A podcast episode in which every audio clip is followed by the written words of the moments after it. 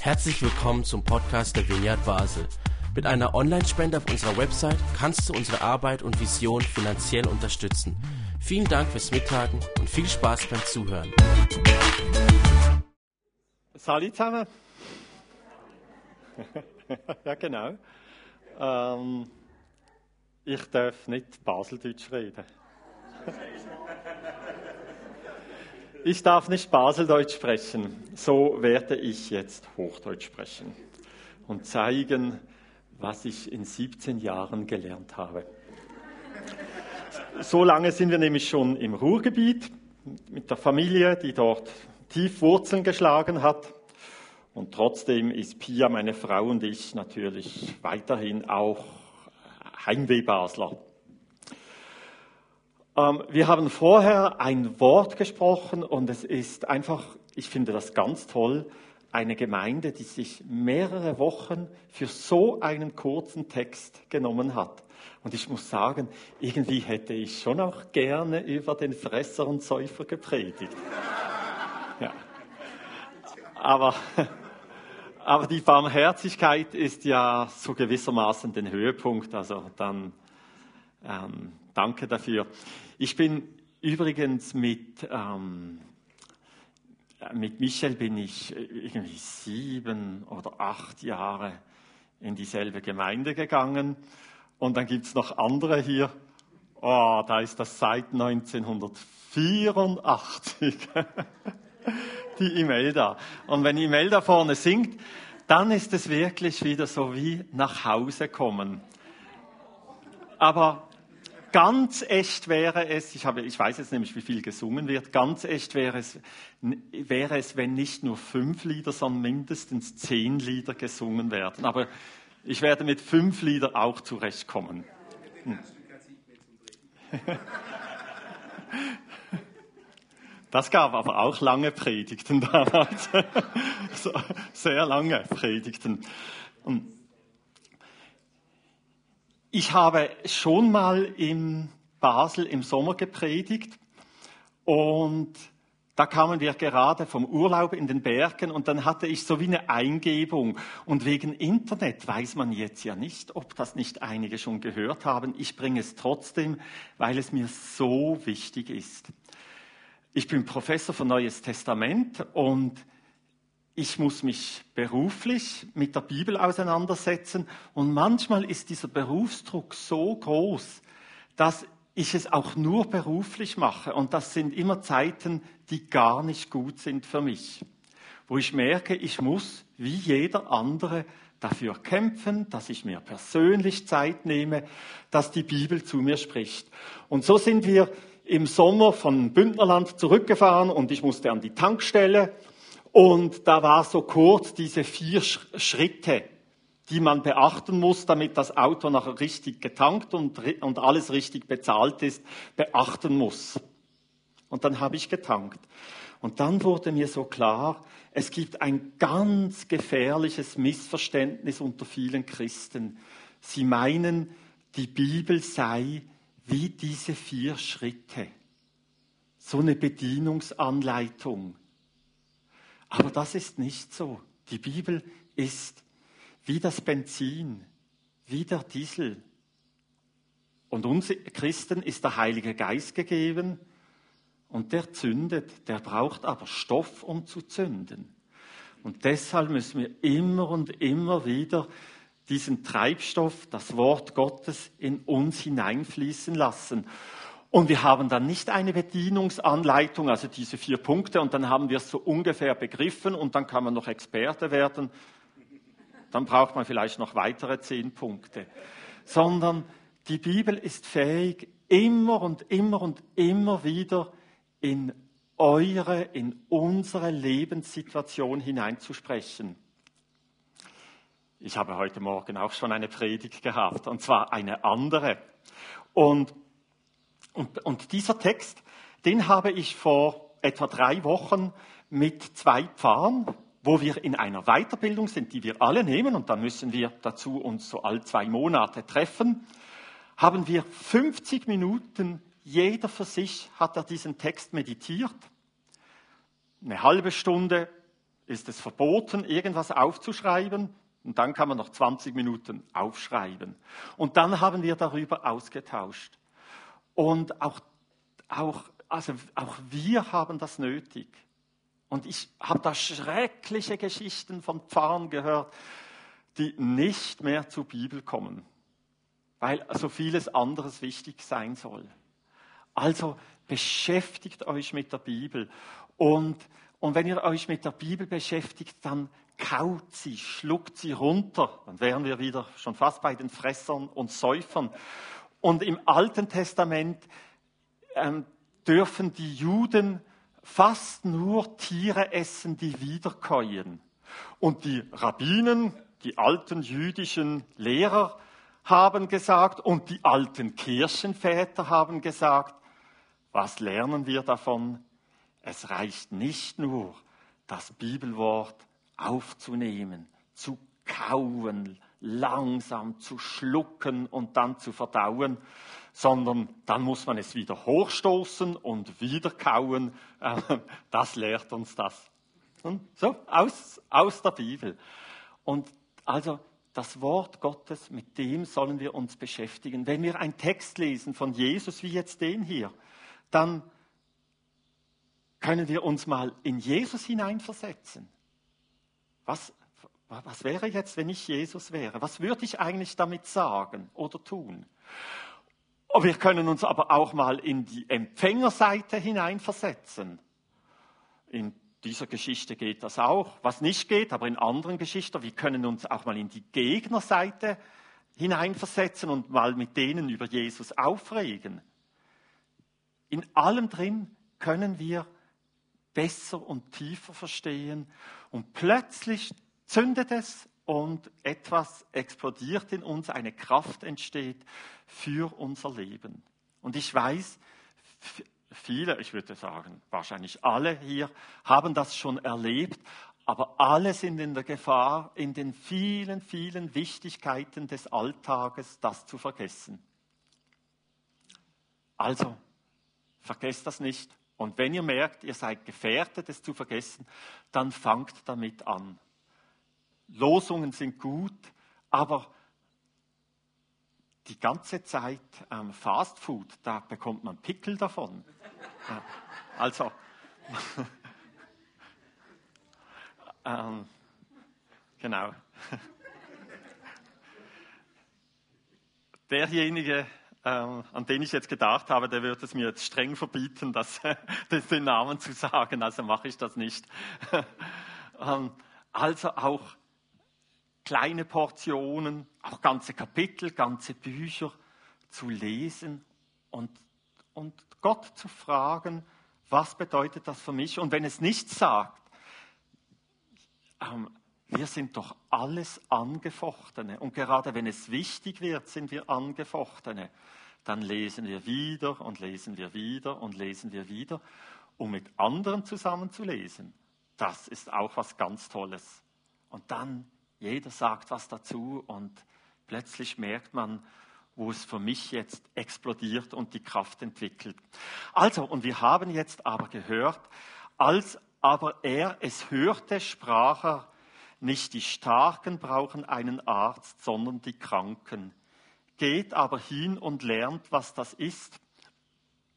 Ich will Barmherzigkeit und nicht Schlachtopfer. Denn ich bin gekommen, denn ich bin nicht gekommen, Gerechte zu rufen, sondern Sünder. Jesus ruft Sünder. Und es gibt so viel zu diesem Text zu sagen, so viel. Über die Unterstützung eines christlichen Projektes. Ähm, da wollten die gerne den Milliardär dabei haben und gerne den Theologen den Theologen, damit es alle wissen, es ist keine Sekte, und den Milliardär aus anderen Gründen. Und so habe ich den kennengelernt und der ist dann ganz unglücklich gestorben. Und dann gab es so eine große Gedenkfeier, ähm, geladene Gäste. Ich musste eintragen, ob ich komme, und dann musste ich Kreuz machen, ob ich mit Fahrer komme oder nicht und ob ich mit Sicherheitspersonal komme oder nicht. Und dann bin ich mit meinem kleinen Peugeot 206 ähm, kurz vor dem Parkplatz in eine Seitenstraße, haben den mal abgestellt und bin in dieses, in dieses Riesengelände hineingegangen.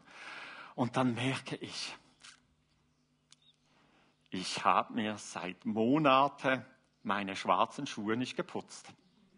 Und dann versuchte ich so ganz verstohlen auf die Toilette zu gehen und so mit feuchtem Papier so. Ähm, es war, ich fühlte mich einfach nicht so frei nachher. Ja. Ähm, und dann habe ich gemerkt, oft begegne ich Gott so. Jetzt möchte ich gerne Zeit für Gott. Was muss ich noch putzen? Was muss ich noch machen, damit ich würdig bin für die Gegenwart des Allmächtigen? Und hier steht, Jesus sagt, ich bin nicht gekommen, Gerechte zu rufen, sondern Sünder. Und zwar Sünder als Sünder zu rufen. Jesus ist nicht gekommen, euch, wenn ihr euch hochpoliert habt, wenn ihr alles richtig gemacht habt oder genügend lange Buße getan habt, euch zu berufen, sondern wenn ihr Sünder sind, wenn ihr gefallen sind, mit eurem, mit eurem Schmutz euch zu berufen. Und zwar auch immer wieder. Und dann, wenn ihr in seiner Liebe sind, dann fängt diese liebende, barmherzige Veränderung an. Dann verändert uns die Barmherzigkeit von Jesus Christus, die Barmherzigkeit Gottes. Also, Gott, Gott ruft euch mit euren dreckigen Schuhen. Aber eigentlich ist das ein ganz, ganz provokatives Wort. Im Hosea steht, im Propheten Hosea steht, ich will Barmherzigkeit und nicht Schlachtopfer. Und das heißt im Alten Testament, man nennt das prophetische Kultkritik, aber das ist eigentlich keine Kritik am Kult, sondern das ist rhetorisch ganz zugespitzt. Hey Leute, wenn ihr mir Opfer bringen wollt, ich bin kein bisschen an euren Opfer interessiert. Ich habe da dem Salomon mal gesagt, einen Tempel einrichten und dem Mose lange ähm, Anweisungen in der Torah, in den fünf Büchern Mose gegeben, wie man dann richtig die Opfer darbringt. Aber ich bin an dem, obwohl ich es gesagt habe, ich bin nicht interessiert, bevor ihr nicht barmherzig miteinander seid. Und wenn ihr barmherzig seid, ja, dann könnt ihr mir Opfer bringen. Und Jesus sagt das jetzt aber zugespitzt. Hey, habt ihr nicht gelesen? Ihr, ihr, die, die mit der Schrift kommt, die jetzt rumreklamieren, Fresser und Säufer. Ähm, das geht doch nicht, das sind Sünder. Jesus ist ein Gerechter, der müsste doch das wissen, der kann sich doch nicht mit denen so abgeben und da Gemeinschaft haben, indem er mit ihnen zusammen isst. Ähm, hey, habt ihr die Schrift nicht gelesen? Gott selber sagt, Barmherzigkeit will ich und nicht Schlachtopfer. Und in dieser Aussage steckt eben auch drin, jetzt wenn sie Jesus gebraucht, sagt er, Barmherzigkeit gegenüber dem Mitmenschen ist wichtiger als mir Opfer bringen. Wie funktioniert eigentlich Gemeinschaft? Gemeinschaft besteht durch Geben und Nehmen. Ähm ich sage es mal ganz zugespitzt mit Beat und Imelda, weil ich die schon so lange kenne. Wenn sie beide nicht eine Geschichte des gegenseitigen Gebens und Nehmens hätten, dann hätten sie keine Gemeinschaft heute. Ja? Und Gemeinschaft mit Gott heißt auch, eine Geschichte des Gebens und Nehmens zu, zu haben. Wir haben schon gehört, das mit den Schuhen, äh, ich meine das mit der Barmherzigkeit. Immer wieder müssen wir lernen, Gott ist derjenige, der uns immer und immer wieder zuerst beschenkt. Aber dann dürfen wir auch etwas geben. Und die alte Form, also nicht nur die Israeliten, sondern die ganze antike Welt die wollte auch mit ihren Göttern Gemeinschaft haben, also haben sie etwas gegeben, um auch wieder zu empfangen und weil sie empfangen haben, ähm, auch wieder geben oder so, dass eine Gemeinschaft entsteht. Ähm, und, und Jesus nimmt jetzt dieses Prophetenwort und sagt eigentlich, schaut mal, ihr könnt Gott auch etwas geben. Ihr könnt mir auch etwas geben. Jawohl, ihr seid nicht nur die Empfangenden, sondern ihr seid würdig für die Gemeinschaft mit mir und mit Gott, indem ihr auch etwas geben dürft. Mir und Gott, nämlich, und zwar wem gegenüber?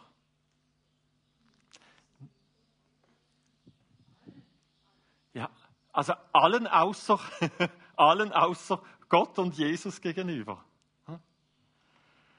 Also, wenn ihr gegenüber, wenn ihr den Mitmenschen etwas Gutes tut, und zwar denen, die es nicht verdient haben, denen, bei denen es wirklich, wirklich schwierig ist, weil Hopfen und Malz verloren ist, sowieso, dann gebt ihr es mir.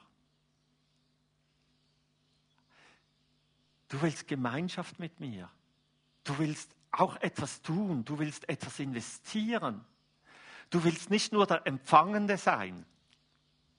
Okay, du darfst. Du darfst mir in der Fülle geben, sagt dir Gott durch Jesus Christus, indem du es dem Nächsten gibst. Paulus kann das dann weitertreiben ähm, mit der Kollekte, die er einsammelt und sagt, die, ähm, die in Jerusalem haben das Evangelium gegeben und über mich ist es zu euch gekommen und jetzt sammle ich ein und über mich geht das zurück nach Jerusalem. Ein Hin und Her, damit wir alle Gemeinschaft haben. Aber dann haben nicht nur wir Gemeinschaft, da ist ja noch Gott im Spiel, der überhaupt der erste Geber ist, der seine Gnade, der Jesus Christus geschenkt hat und dort hinein, wo wir nichts mehr tun konnten, nämlich in unser Sündersein hinein. Also, und jetzt geht das hin und her, und dann sagt Paulus, damit alle zusammen Gott danken. Und der Dank steigt wieder zu Gott zurück. Also, indem ihr den anderen gebt und die vielleicht wieder den anderen, fangen immer mehr an, Menschen Gott zu geben, nämlich Dank und die Gemeinschaft, die miteinander gibt und auch annimmt, die wird immer größer. Die Gemeinde verbreitet sich. Und jetzt ist das natürlich für mich was Besonderes, dass in einer, äh, ich habe jetzt gerade über das gelachen, was ich jetzt sagen werde, weil dieser Name ist wirklich genial, äh, jetzt das in einer Gemeinde zu predigen, die das ja schon macht. Ähm, Heiland Sack.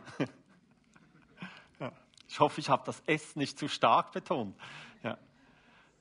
Ähm, also, Jesus macht euch Mut, von ihm wegzuschauen zu den Menschen hin, die es nötig haben. Jesus macht uns Mut, uns ganz der Welt zuzuwenden aber nicht, weil das mit Gott nicht so wichtig ist. Äh, schließlich geht es um das Zwischenmenschliche, sondern ganz radikal, wenn dir das mit mir wichtig ist,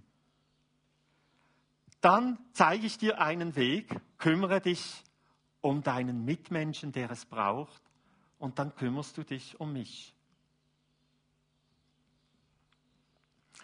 Also Weltzugewandtheit. Und das spielt im das spielt im Matthäusevangelium eine große Rolle. Irgendwie ist mir der Text schon ein bisschen klein geworden. Das war nicht so, als ich Michel und Katrin kennengelernt habe. Matthäus 25 ähm, sagt Jesus ähm, zu Menschen, im Endgericht, kommt her, ihr Gesegneten meines Vaters, ererbt das Reich, das euch bereitet ist von Anbeginn der Welt. Denn ich bin hungrig gewesen und ihr habt mir zu essen gegeben. Ich bin durstig gewesen und ihr habt mir zu trinken gegeben. Also ich, Jesus, bin durstig gewesen und mir, Jesus, habt ihr zu trinken gegeben. Ich bin ein Fremder gewesen und ihr habt mich aufgenommen. Ich bin nackt gewesen und ihr habt mich gekleidet. Ich bin krank gewesen und ihr habt mich besucht. Ich bin im Gefängnis gewesen und ihr seid zu mir gekommen. Dann werden ihm die Gerechten antworten und sagen, Herr, wann haben wir dich hungrig gesehen und haben dir zu essen gegeben? Oder durstig und haben dir zu trinken gegeben? Wann haben wir dich als Fremden gesehen und haben dich aufgenommen? Oder nackt und haben dich gekleidet? Wann haben wir dich krank oder im Gefängnis gesehen und sind zu dir gekommen? Und der König wird antworten zu ihnen und zu ihnen sagen, Wahrlich, ich sage euch, was ihr getan habt, einem von diesen meinen geringsten Brüdern, das habt ihr mir getan. Das Matthäusevangelium sagt nicht, dass jeder Mensch ein geringster Bruder ist. Aber du weißt es nicht. Du weißt es nicht. Es ist also möglich, dass in jedem Menschen in Not in jedem, der am Rand steht, ja, auch in jedem, der sich selber an den Rand der Gesellschaft manövriert hat, dass dir in jedem Jesus begegnet. Du weißt es nicht. Und zuletzt sagen die, ja, aber, aber ja, wann haben wir, dir haben wir doch nicht gemacht.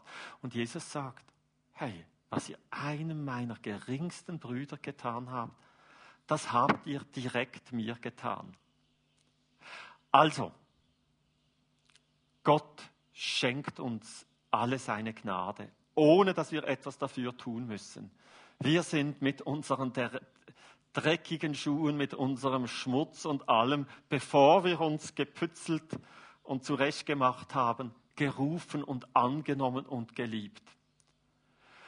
Aber er sieht jeden an und sagt, aber auch du bist würdig, nicht nur dass du jetzt mein geliebtes Kind bist, sondern dass du auch in die Gemeinschaft mit mir einsteigst.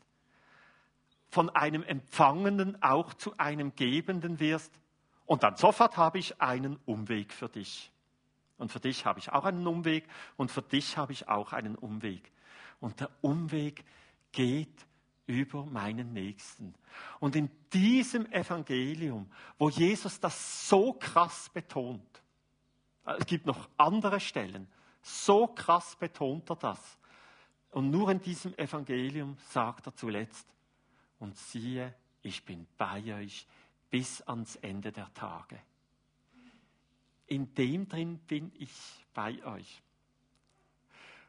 hey, ich gehe heute Abend in die Gemeinde und dann haben wir Anbetungszeit und Jesus, wir möchten dich sehen. Und dann sagt Jesus, jawohl, du kannst mich sehen, aber nicht jetzt, morgen früh kannst du mich sehen. Morgen Nachmittag, morgen Abend. Barmherzig sein. Und dieses Barmherzig sein, das ist eine, das ist wir Menschen haben, Gott sei Dank, eine Grundveranlagung dazu. Deshalb findet sich das auch in vielen ähm, Religionen. Ich weiß nicht, so, so ein kleines Tier habt ihr auch schon mal gesehen und das hatte keine Überlebenschance und das hat in euch alles zusammengezogen. Das ist tief in uns hineingelegt. Das ist aber die Anlage. Und jetzt will die aber auch zu einer professionellen Skill ausgearbeitet, trainiert werden, wo ihr ein Leben lang daran üben könnt. Und manchmal fühlt sich das nicht so wie dieses, es zieht alles zusammen. Und wenn ich jetzt nur Barmherzigkeit, barmherzig sein kann, damit ich Befreiung für dieses belastende, bedrückende Gefühl bekomme, sondern das fühlt sich manchmal ganz anders an. Da drüben über die Straße ist der einsame Nachbar. Wenn ich zu ihm gehe, ich kann, ich kann jede Geschichte erzählen, auswendig. Und ich weiß, es ist nur Klagen und nur Kritik und daneben aber so eine Dankbarkeit, dass jemand zu ihm kommt Und ich gehe eine Viertelstunde und er wird mich ganz sicher drei Viertelstunden festhalten. Und ich habe eigentlich diese Zeit nicht. Ich mache es ungefähr all zwei Monate. Das ist vielleicht wenig, aber ich bin der Einzige in der Nachbarschaft. Und ich mache es einfach auch aus Disziplin. Und weil, ich, weil auch ich diese Fähigkeit trainieren muss. Und für euch kann das jemand ganz anders sein. Ähm, einfach, weil niemand anders näher ist zu ihm und es niemand anders macht. Liebe deinen Nächsten, also der, der dir wirklich nahe ist. Manchmal ist es viel einfacher, die in Afrika mit einer Spende zu lieben. Oder? Überlegt euch, wer für euch dieser Nachbar ist. Und das ist nur ein Beispiel von Barmherzigkeit. Ähm, und ähm, meine, ich, ich habe heute am Telefon meine Frau gefragt, was ist für dich Barmherzigkeit? Dann hat sie so ungefähr so gesagt, weißt du, diejenigen, die mich nerven, die, so, die sich so blöd benehmen, dass sie so selber schuld sind, dass man sie nicht aushält, dass ich mir für die immer wieder Zeit nehme, mit denen liebevoll begegne, mit denen das Gespräch nicht verweigere. Und jetzt hat sie irgendwo ein Mikrofon und ich möchte ein paar von euch hören, was für euch Barmherzigkeit ist. Und ich muss sagen, es muss sich aber nicht immer hart anfühlen, wie äh, jetzt Beispiele, die ich erzählt habe, sondern das kann auch manchmal richtig Spaß machen barmherzig zu sein.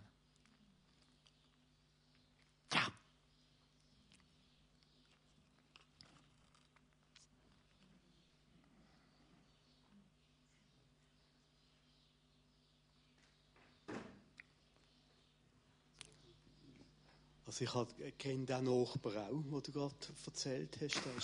er kennt ihn auch, den Nachbar, ja? Genau, oder? Und dann sitzt er am Gartensitzplatz am Ende vom, vom Grundstück, sitzt er allein einsam da. Ich möchte eigentlich im Garten etwas schaffen, auch in dieser knappen Zeit. Und dann braucht es die Überwindung, anzusitzen. Meistens hat er schon ein bisschen Alkohol gehabt. Und das kommen die gleichen Geschichten. dann sitzt man dort und denkt, lass es an mir vorübergehen oder schnell. Und ist einfach dort. Ja. Ich denke, das, das ist genau das. Da. Ja ich bekomme nichts dafür und äh, ja. es ist einfach so. Ja. Und seine Einsamkeit hat mindestens für ein paar Minuten ja. äh, sie unterbrochen. Und ob das ein gutes Investment für das Reich Gottes in Zukunft ist, hm? Aber es geht nicht um das, sondern um Barmherzigkeit. Andere Beispiele, Herausforderungen, auch vielleicht ganz schöne Beispiele für barmherzig sein.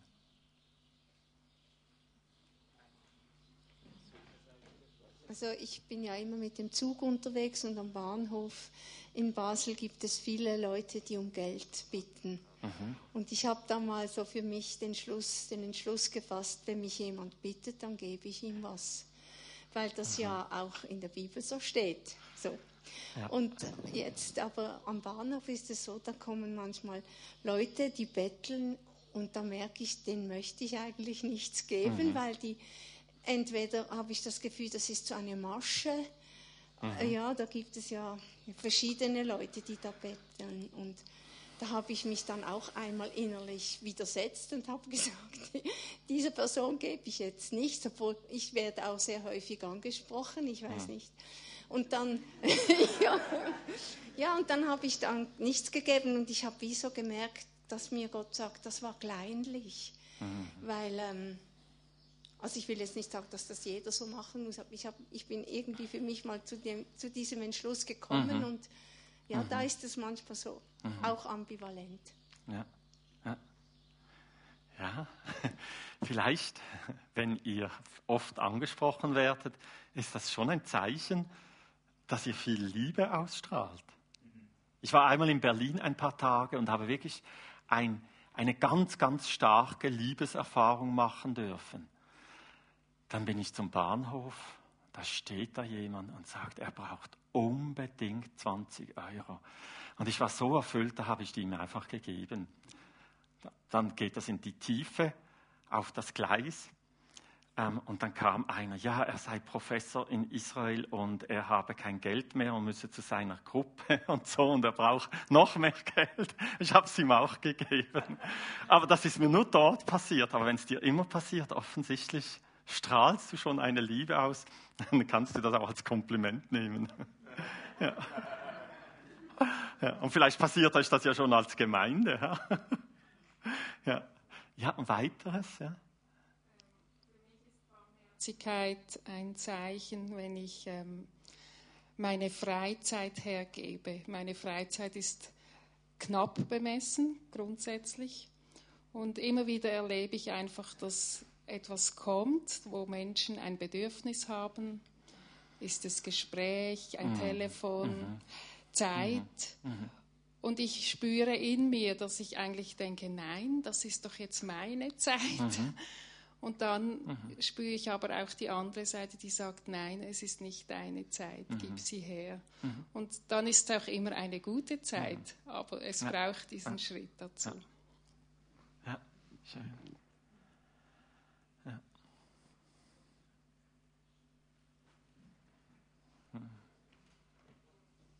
Ich erlebe in meinem Alltag die Barmherzigkeit sehr stark in der Arbeit mit Jugendlichen. Ich arbeite in einem Kinder- also Jugendchor ähm, und wir machen da auch Theater. Ich darf da Theaterleiterin von zehn jungen Mädchen sein, zwischen 13 und 19. Und ich erlebe dort einfach die starke Barmherzigkeit, dass ich ihnen ein groß, eine große Portion Selbstbewusstsein und Selbstwert schenken darf. Das ist für mich eine Barmherzigkeit, die ich ihnen geben darf, aber mhm. ich denke, es kommt ja mindestens ja. genau gleich viel zurück, wie ich mhm. sehen darf, wie sie Jahr für Jahr einfach mhm. zu selbstbewussteren großen Frauen werden. Ja, ganz toll. Ja. Mhm. mhm. ja.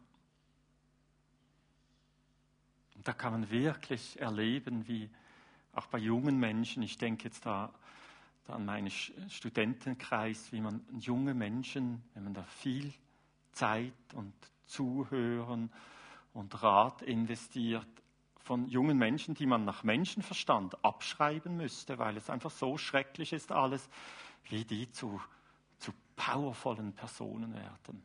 Das ist dann natürlich, ja, dann, ja, das ist dann ganz toll. Ja. Ja. Ich erlebe manchmal, wie, wie es Menschen gibt, die schauen schon so finster drein. Und mhm. dann gibt es solche, die schauen mich richtig böse an. Mhm. Und solche, da, da sträubt sich alles in mir. Also den spreche ich nicht an, der sieht so unfreundlich aus. Und ich habe mir so das angewohnt, gerade die Leute besonders herzlich zu begrüßen. Und dann vielleicht noch irgendeinen Spruch zu machen, aber ich erlebe immer wieder, wie die besondere Freundlichkeit gerade denen gegenüber, die alles andere als freundlich aussehen, unglaublich in Sekundenbruchteile ihre Mimik und ihre Gesichter aufhellen und verändern. Mhm. Ja. Ja. Schön. Möchte noch jemand was sagen? Ich darf so lange predigen, wie ich will, habe ich gehört. Gut. Baum. Ah, ist noch. Ja, ist noch jemand? Oder? Ah, okay. Das Mikrofon ist zurück. Ich habe angefangen mit dem Herausfordern, dort, wo wir trainieren müssen, nicht verpassen müssen. Oder auch, auch hier in der Gemeinde, ich, ich weiß doch, mit welchen fünf ich nach dem Gottesdienst sprechen muss, um noch mit dem absoluten Wohlgefühl nach Hause zu gehen. Ähm, und mit welchen nicht. Ha? Und ich, ich bin, aber das, vielleicht werde ich ja wieder eingeladen und dann kann ich darüber predigen, nicht immer extra den schwereren Weg wählen und man muss auch, ähm, ähm, man muss manchmal auch Grenzen setzen. Das sind alles andere Predigtthemen. Aber heute sind wir bei den Predigtthemen beim Herz von Jesus lernen und das heißt auch zu trainieren. Die, Luther hat das schon gut übersetzt mit den Jüngern. Nur man versteht das heute nicht mehr. Die Schüler von Jesus sind eben Lehrlinge. Das, das, die Jünger waren die Lehrlinge und der Meister war der Alte, der, der ihnen das beigebracht hat. Also das zu trainieren, man kann das bei jedem Gemeindebesuch auch ein bisschen trainieren. Versucht nicht einmal gleich alles absolut perfekt zu machen, aber jedes Mal ein bisschen, fünf Minuten, zehn Minuten zu trainieren. Und dann, wow, das wird ganz toll. Ja. Ähm, und dann, dann gibt es aber auch ganz viele schöne, schöne Seiten. Wir haben das jetzt auch gehört, wo man sein Glücksgefühl bekommen kann, weil man, weil man barmherzig sein durfte, weil man merkt, wie Menschen auf, aufstrahlen. Ähm, ich habe kürzlich jemanden besucht, den ich ganz lange nicht mehr gesehen habe und der eine schreckliche Krankheit hat. Und ich wusste nicht, ob das jetzt mein Auftrag ist und so. Und wir haben uns sowieso so lange nicht mehr gesehen. Und, aber hier steht, ihr habt mich besucht, oder? Und nur, ähm, also auch, nicht nur, sondern auch wegen dem bin ich gegangen. Und nach einer Stunde sah dieser Mensch einfach zehn Jahre jünger aus. Und das war, das war richtig schön, oder? Da bin ich selber beglückt gegangen, trotz des Schocks über diese Krankheit. Und so gibt es viel Schönes und es gibt noch etwas anderes, nämlich wenn wir trainieren, gegenüber anderen barmherzig zu sein, dann dürfen wir auch immer wieder mal innehalten und sagen, wie weit gelingt mir das jetzt schon? Wie weit bin ich mit dem? Wo ist es gut gegangen? Wo nicht? Und jetzt übertrage ich das mal auf mich. Wie gehe ich eigentlich mit mir um? Kommt da mein Barmherzigkeitstraining auch schon nahe, äh, äh, äh, äh zugute? Oder bin ich da immer noch der schamlose Sklavenschinder, der mich die ganze Zeit antreibt. Ich spreche zu Christen, also ich weiß, zu wem ich rede. Ja, ja. Auch ein großes Thema, aber aus dem Barmherzigsein gegenüber anderen lernt auch gegenüber euch selber barmherzig und großzügig zu sein. Denn Gott ist es auch. Gott ist derjenige, der der zuerst und immer barmherzig ist und mit dem ihr mit ganz leeren Händen zu ihm gehen dürft und mit dem und wo ihr ja nicht barmherzig sein dürft, um seine Liebe zu bekommen. Die habt ihr als Sünder.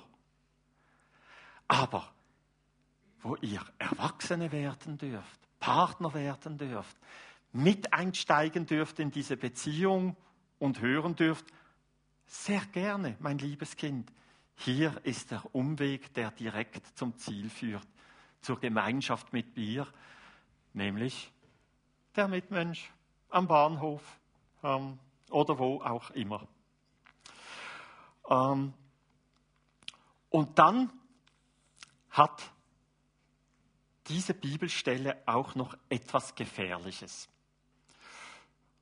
So wie ich uns Christen, uns Pappenheimer kennengelernt habe. Ähm, aber das Thema heißt ja von Jesus lernen. Und dazu habe ich alles gesagt. Aber wir könnten jetzt auch noch etwas von den Kranken und den Sündern lernen. Und dann wird es gefährlich. Wir könnten, also wir können zuerst mal lernen, hey, als Kranker und als Sünder ich bin absolut herzlich willkommen bei Jesus. Dafür ist Jesus gekommen. Für die Seite, die du verstecken möchtest und die du jetzt als reifer Christ besonders verstecken möchtest, dafür ist Jesus extra gekommen. Und zwar nicht, dass du daran herumdokterst, sondern dass du den Doktor ranlässt mit seiner Vergebung und seiner Güte. Und jetzt kommt das Gefährliche. Aha, wenn ich mehr Jesus nähe möchte, dann muss ich was? Dann muss ich öfters krank sein. ja, das war, das war ein sehr gutes Lachen. Gott sei Dank für dieses Lachen. Das sagt doch, dass wir eine Distanz dazu haben. Ich habe mal auch in Basel noch über dieses Wort bei einer Seelsorgegruppe, die ein Arzt geleitet hat, gelehrt. Und sagen wir so um 10 Uhr fing das an am Samstag und um Morgen um halb neun habe ich ihn angerufen und habe gesagt, du, ich habe doch noch eine Frage. Ich bin sicher, dass die Patienten zu dir kommen, weil sie krank sind. Könnte es sein, dass du auch Patienten hast, die krank werden, damit sie zu dir kommen? Und da hat er gesagt, jawohl, das stimmt, da habe ich eine Frau. Die ist immer und immer gekommen, bis ich gemerkt habe, die kommt, weil sie, weil sie diese Nähe zum Doktor braucht. Und dann habe ich ihr gesagt, ähm, also hören Sie mal, jetzt müssen wir richtig dahinter gehen. Also Sie brauchen eine Spritze. Und seither ähm, spritzt er ihr jede Woche eine isotonische Lösung. Ähm, und wenn er in den Urlaub geht, sagt er, heute müssen wir aber so eine Depotlösung spritzen. Ähm, die hält aber für drei Wochen. Und es geht dieser Frau psychisch viel besser. So, so geht er damit um. Und wisst ihr, Jesus ist so barmherzig, dass er oft auch mit euch und mit mir so umgehen würde. Aber ihr seid nicht psychisch krank. Habt den Mut, auch gesund zu werden.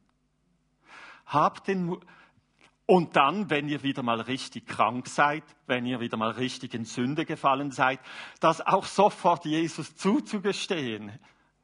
Sei mir Sünder gnädig. Aber habt den Mut, trotzdem auch gesund zu werden als Christ. Und dann in andere zu investieren. Jesus möchte euch nicht die ganze Zeit als die armen, schwachen, nahe sein und Pflaster kleben und so, sondern auf diese andere geheimnisvolle Art. Er möchte euch versteckt im Nächsten begegnen, aber dann face to face beim Essen, Trinken, Kleiden und was auch immer. Und dann noch auf die andere, viel geheimnisvollere Art. Ich bin bei euch bis ans Ende der Tage indem ihr jetzt das tut, was ich euch gelehrt habe. Aus dieser Liebe und Barmherzigkeit von mir heraus. Mit eurem Fallen wieder in meine Barmherzigkeit hinein. Aber auch mit diesem Barmherzigkeit sein und reif und gesund und erwachsen werden gegenüber anderen Menschen. Ich bin bei euch, bis die Zeiten vorbei sind. Und dann sind wir sowieso alle zusammen aber eben nicht nur alle, sondern auch die vielen, vielen mehr, die mit hinzugekommen sind durch eure Barmherzigkeit. Ich bin bei euch, sagt Jesus, und ich möchte jetzt noch beten, wenn das Anbetungsteam nach vorne kommt.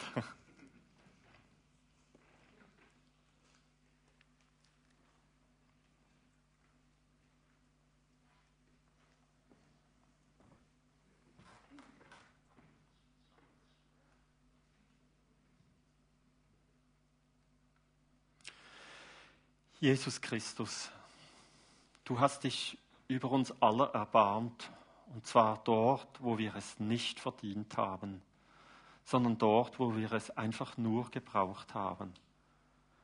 Du hast alles gegeben, ja dich selber, dein Leben am Kreuz, aus Barmherzigkeit für uns. Lass uns gesunde Christen werden, reife Christen, erwachsene Christen, die mit deiner Barmherzigkeit hingehen, die dir als Opfer bringen, anderen gegenüber barmherzig zu sein. Und lass uns so immer mehr hineingezogen werden in diese geheimnisvolle Beziehung zu dir mit deiner Präsenz hier auf Erden. Und zwar nicht vor allem jetzt am Sonntag, sondern am Montag und in der ganzen Woche.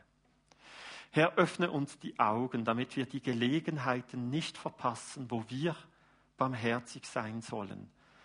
Welchen Menschen gegenüber wir Barmherzigkeit sein sollen und auch dort, wo es nicht unser Auftrag ist, wo wir es auch anderen überlassen müssen.